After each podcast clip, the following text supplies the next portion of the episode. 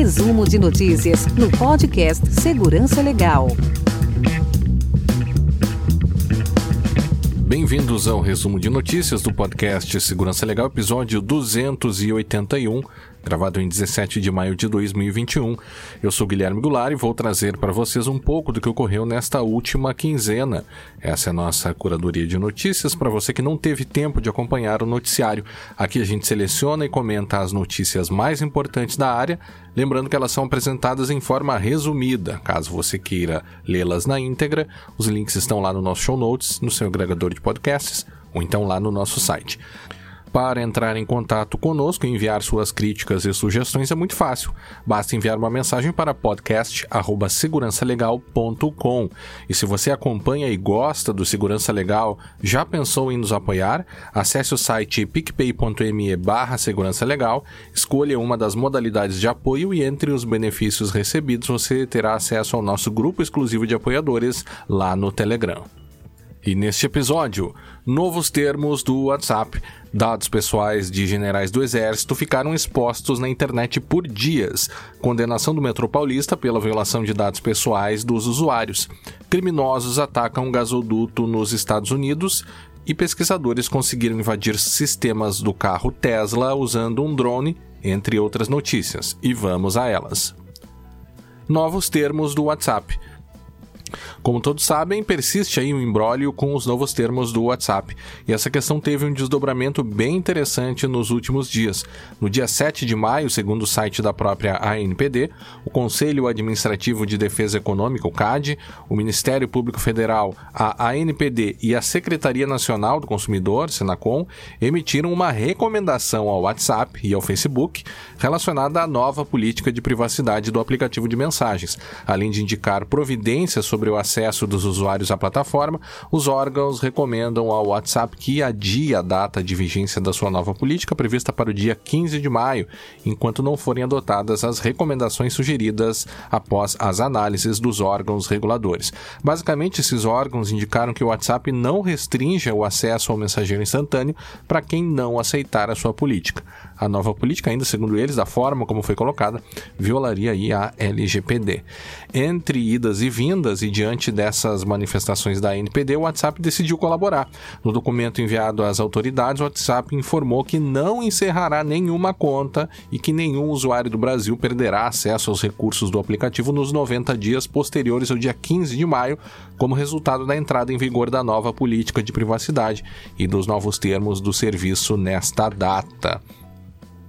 Trata-se de uma vitória dos órgãos brasileiros, sobretudo diante da atuação da NPD no presente caso. Vemos que aos poucos a autoridade vai se organizando, vai entrando então nessas discussões aí mais relevantes que estão afetando a vida de todos nós. Como prova disso, a, também né, dessa organização da NPD, eles divulgaram um documento de orientação para os usuários sobre a nova política interessantíssimo, bastante completo, uh, no nível assim de, do que realmente a gente espera, uh, uh, documento do que a gente esperaria aí proveniente de uma autoridade. Eh, de proteção de dados. Então, vale a leitura do documento e também, além dessas orientações, eles divulgaram algumas informações sobre o processo administrativo instaurado pela a própria NPD. Do ponto de vista dos usuários, já passou do tempo, já passou da hora de se buscar em um novo comunicador que respeite a nossa privacidade, como Signal, por exemplo. Quem sabe esse não é o momento para que as pessoas possam de fato migrar aí e uh, ir para um, utilizando um novo uh, uh, comunicador, um novo Instant Messenger que respeite a sua privacidade. O que, que vocês acham? Dados pessoais de generais do exército ficaram expostos na internet por dias. Um furo de reportagem do Núcleo Jornalismo, um grupo que tem como mote investigar o impacto das redes sociais na vida das pessoas, trouxe o caso que envolveu o vazamento de dados de generais do Exército. Segundo reportagem de autoria do Lucas Lago, um documento de acesso restrito contendo diversos dados pessoais sensíveis de aparentemente todos os generais do Exército Brasileiro ficou exposto em uma rede externa durante vários dias, com a possibilidade de qualquer um acessá-lo. O livrete com as informações estava hospedado no serviço online europeu Calameu, especializado em publicações digitais para ampla divulgação. Após contato do núcleo, no mesmo dia o link aberto para o livreto deixou de estar ativo. E uma questão importante sobre a forma de atuação do pessoal lá do núcleo jornalismo, que eu confesso que eu não conhecia até hoje.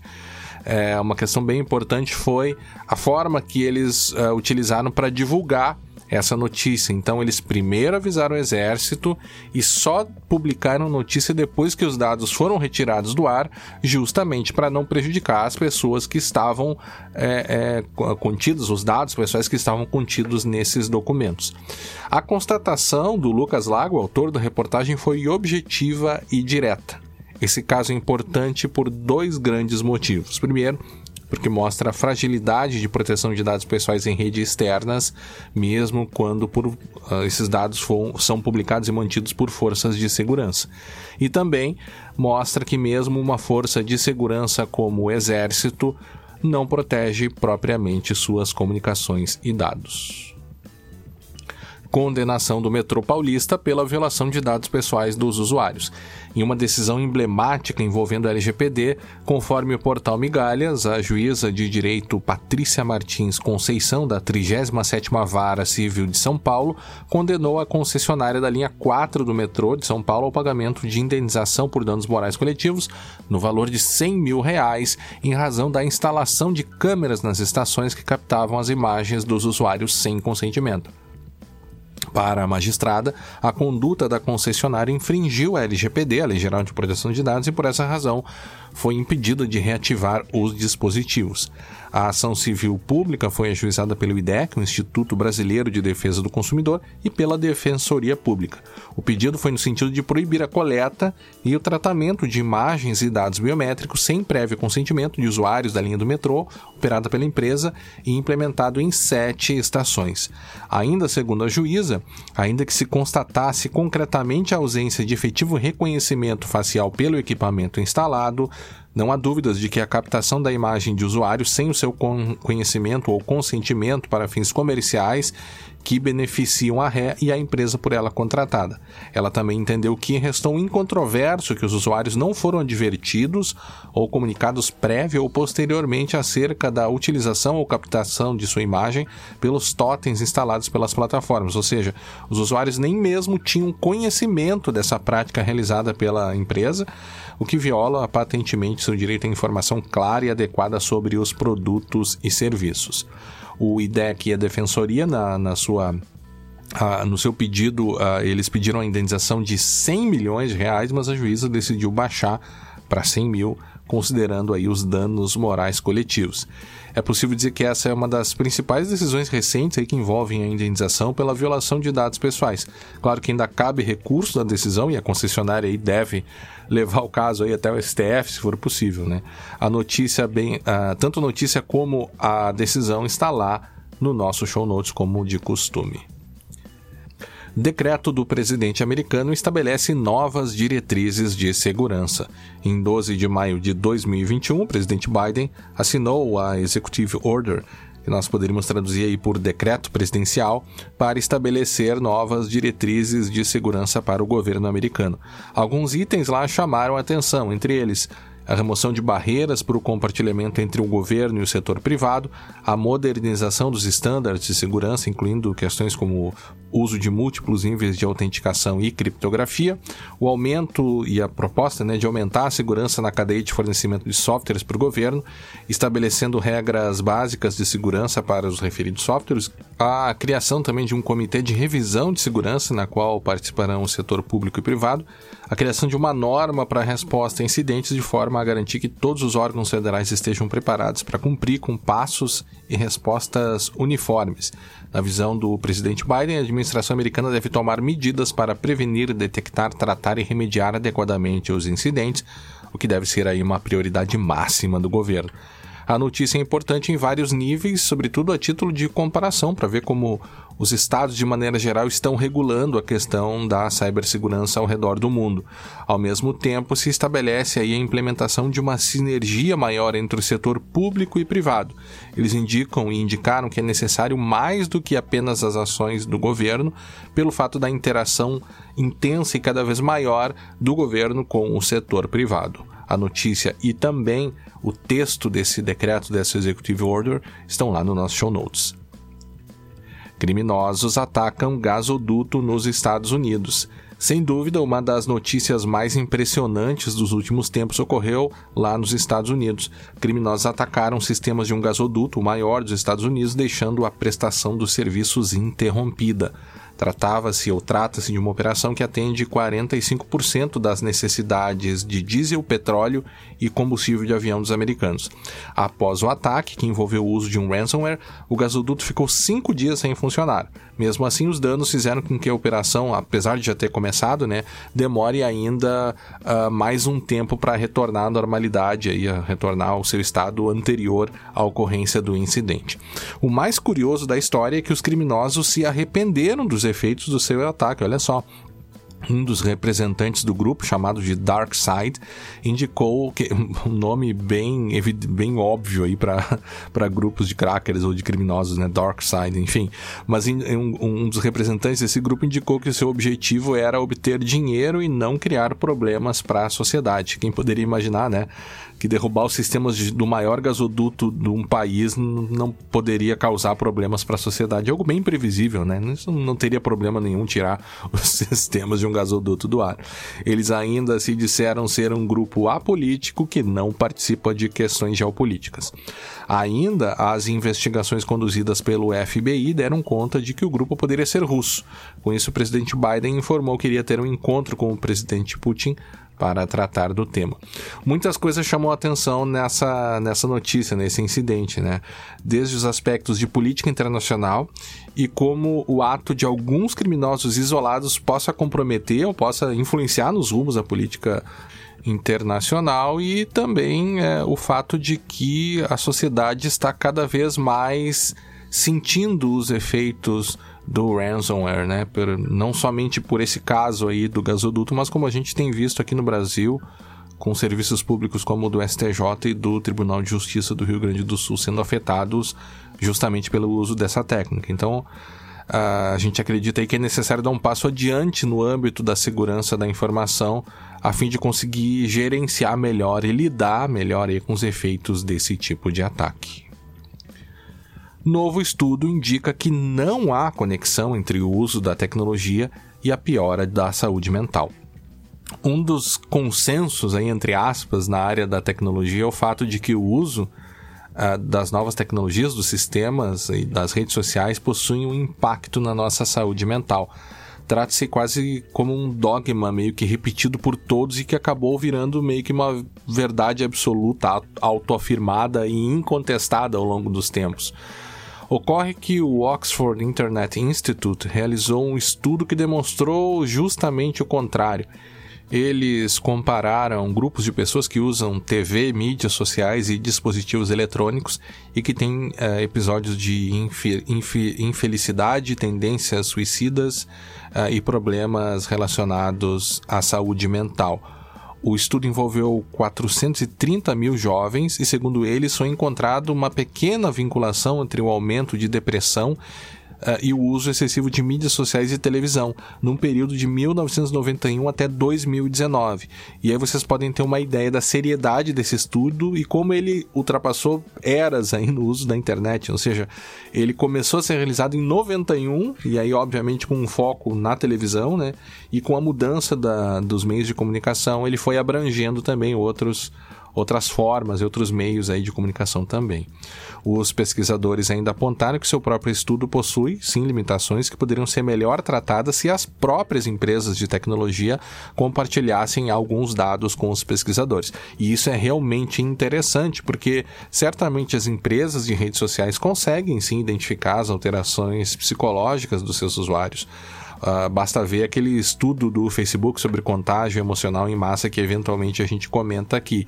Uh, ou ainda situações de uso excessivo ou até mesmo de vício nessas plataformas, uh, a gente entende que eles conseguem, sim, por meio dos seus mecanismos, aí, conseguem identificar esse tipo de problema o compartilhamento das informações de empresas que passam a contar com a atenção diária de um número imenso de habitantes do planeta realmente parece um uso de dados absolutamente necessário para entendermos os efeitos da tecnologia nas nossas vidas.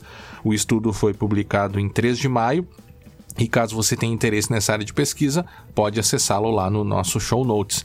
Ainda uh, seguindo nesse mesmo tema, ao contrário desse estudo aí que a gente acabou de ler, o Sindicato dos Trabalhadores em Telemarketing verificou que um terço dos trabalhadores de call center sofrem de distúrbios psíquicos.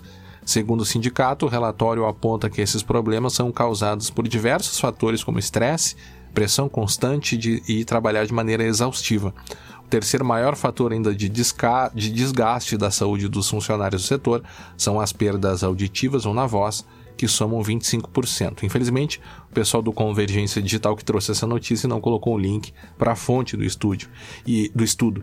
E aliás, esse é um assunto lateral sobre publicação de estudos é, que foi comentado, uh, e publicação de fontes gerais, né, de estudos comentados nas notícias, que foi comentado no último episódio do Xadrez Verbal, do podcast Xadrez Verbal eles destacaram um fato que a gente comentou já por várias vezes aqui no, no Segurança Legal e que vale a pena repetir, que é o fato de que, que a imprensa brasileira, quando fala sobre algum estudo, sobre alguma pesquisa, eles não colocam os links para os referidos materiais. E o mesmo ocorre também quando eles falam sobre decisões judiciais ou sobre leis, assim, é uma coisa que me incomoda bastante, você vai ler uma notícia sobre uma nova lei, sobre um novo decreto, e eles sequer têm o cuidado de botar o número da lei ou do decreto. E, e, também é bastante raro por aqui a gente ver a publicação de estudos, né? E talvez esse seja um aspecto da gente considerar na mídia brasileira, né? na imprensa brasileira, como esse tipo de questão, né, trazendo as fontes das afirmações que eles, que eles fazem, como isso seria importante até para evitar a desinformação e fake news, né? Então, talvez seja aí também um paradigma que a imprensa brasileira precisa superar, né? Trazendo sempre que possível e sempre que existente a fonte para os estudos que eles estão citando lá nas suas reportagens. E agora vamos para o nosso quadro de rapidinhas, onde a gente traz aqui brevemente algumas das notícias também chamaram atenção nessa última quinzena. Discuss é multado em 3 milhões por realizar tracking dos seus usuários sem consentimento.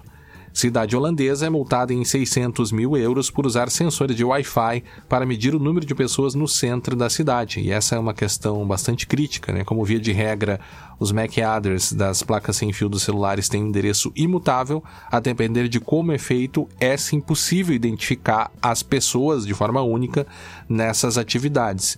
E também é necessário destacar que aqui no Brasil há empresas que justamente realizam esse tipo de monitoramento de forma pouco transparente por meio aí da atuação e da participação de uma série de aplicativos, que é algo que talvez notícia é essa que talvez deva ser observada por esse tipo de empresa também aqui no Brasil. 85% dos usuários da Apple não fazem o opt-in para o uso dos seus dados. Já o Brasil, ao contrário, é o país em que mais usuários aceitam ser rastreados, enquanto 15% é a média mundial, aqui a média é de 51%. Inclusive seria bastante interessante aí pesquisar essa tendência, né, para tentar descobrir o porquê que nós brasileiros somos o povo que mais aceitamos ser rastreados em comparação com outros lugares do mundo. Mais de 25% dos nós de saída do Tor estão sendo espionados, ou seja, é preciso tomar muito cuidado ao usar a rede Tor. Frag Attack, nova vulnerabilidade, atinge praticamente todos os dispositivos Wi-Fi. Google vai habilitar o duplo fator de autenticação por padrão em suas contas. Já era hora, não? Bolsonaro ameaça mexer no marco civil para enquadrar redes sociais. Morre Alexander Mandic, referência da internet brasileira. Alexander foi um dos pioneiros aí da internet no Brasil, com um provedor do mesmo nome, inclusive. Os mais antigos na área aí certamente vão lembrar dele e a gente aí manda os pêsames e nos solidarizamos aí com a dor da família do Alexander. O WhatsApp começa a permitir transferências de dinheiro pelo aplicativo. Internet é derrubada em Cali enquanto o governo reprime manifestações. Se a internet tem sido e foi muito usada para permitir que manifestantes se organizem, também é verdade que alguns estados não perdem tempo em tentar controlar ou até mesmo derrubar a internet em alguns casos foi o que aconteceu justamente na Colômbia. Segundo a revista Fórum, em reportagem no dia 5 de maio, o observatório NetBlocks, que avalia instabilidades e interrupções no fornecimento de internet no mundo, registrou uma queda nas redes da cidade de Cali, na Colômbia, enquanto o governo de extrema-direita de Ivan Duque reprimia a população diante das gigantescas manifestações que tomaram o país contra o presidente. Manifestantes têm usado as redes sociais para expor os abusos cometidos pelos agentes do Esquadrão Móvel Antidistúrbios, o ESMAD, o portal Colômbia Informa também reportou as falhas na internet, né, reportando que cidadãos denunciaram uh, que a conexão à internet e às redes sociais falhavam constantemente. Eles não puderam fazer transmissões ao vivo ou enviar relatórios sobre a situação em Siloé e Puerto Resistência. De fato, quem pôde acompanhar alguns vídeos das manifestações viram diversos casos de abusos policiais. Conforme a Isto é Dinheiro, a repressão dos protestos atuais tem sido bárbara, segundo a especialista Maria del Pilar Castilho, da Universidade del Valle. Segundo a ONG Temblores, 35 cidadãos morreram em Cali, pelo menos 14 nas mãos das forças da ordem. Quem também acompanha o podcast Xadrez Verbal pode acompanhar um detalhamento do caso lá no episódio 256 deles. É até Hoje mesmo eu pude uh, acompanhar no Twitter um vídeo uh, de pessoas sendo atropeladas por um, por um carro, né? Por um, enfim, quase um tanque lá do pessoal da ESMAD, do Esquadrão Móvel Antidistúrbios.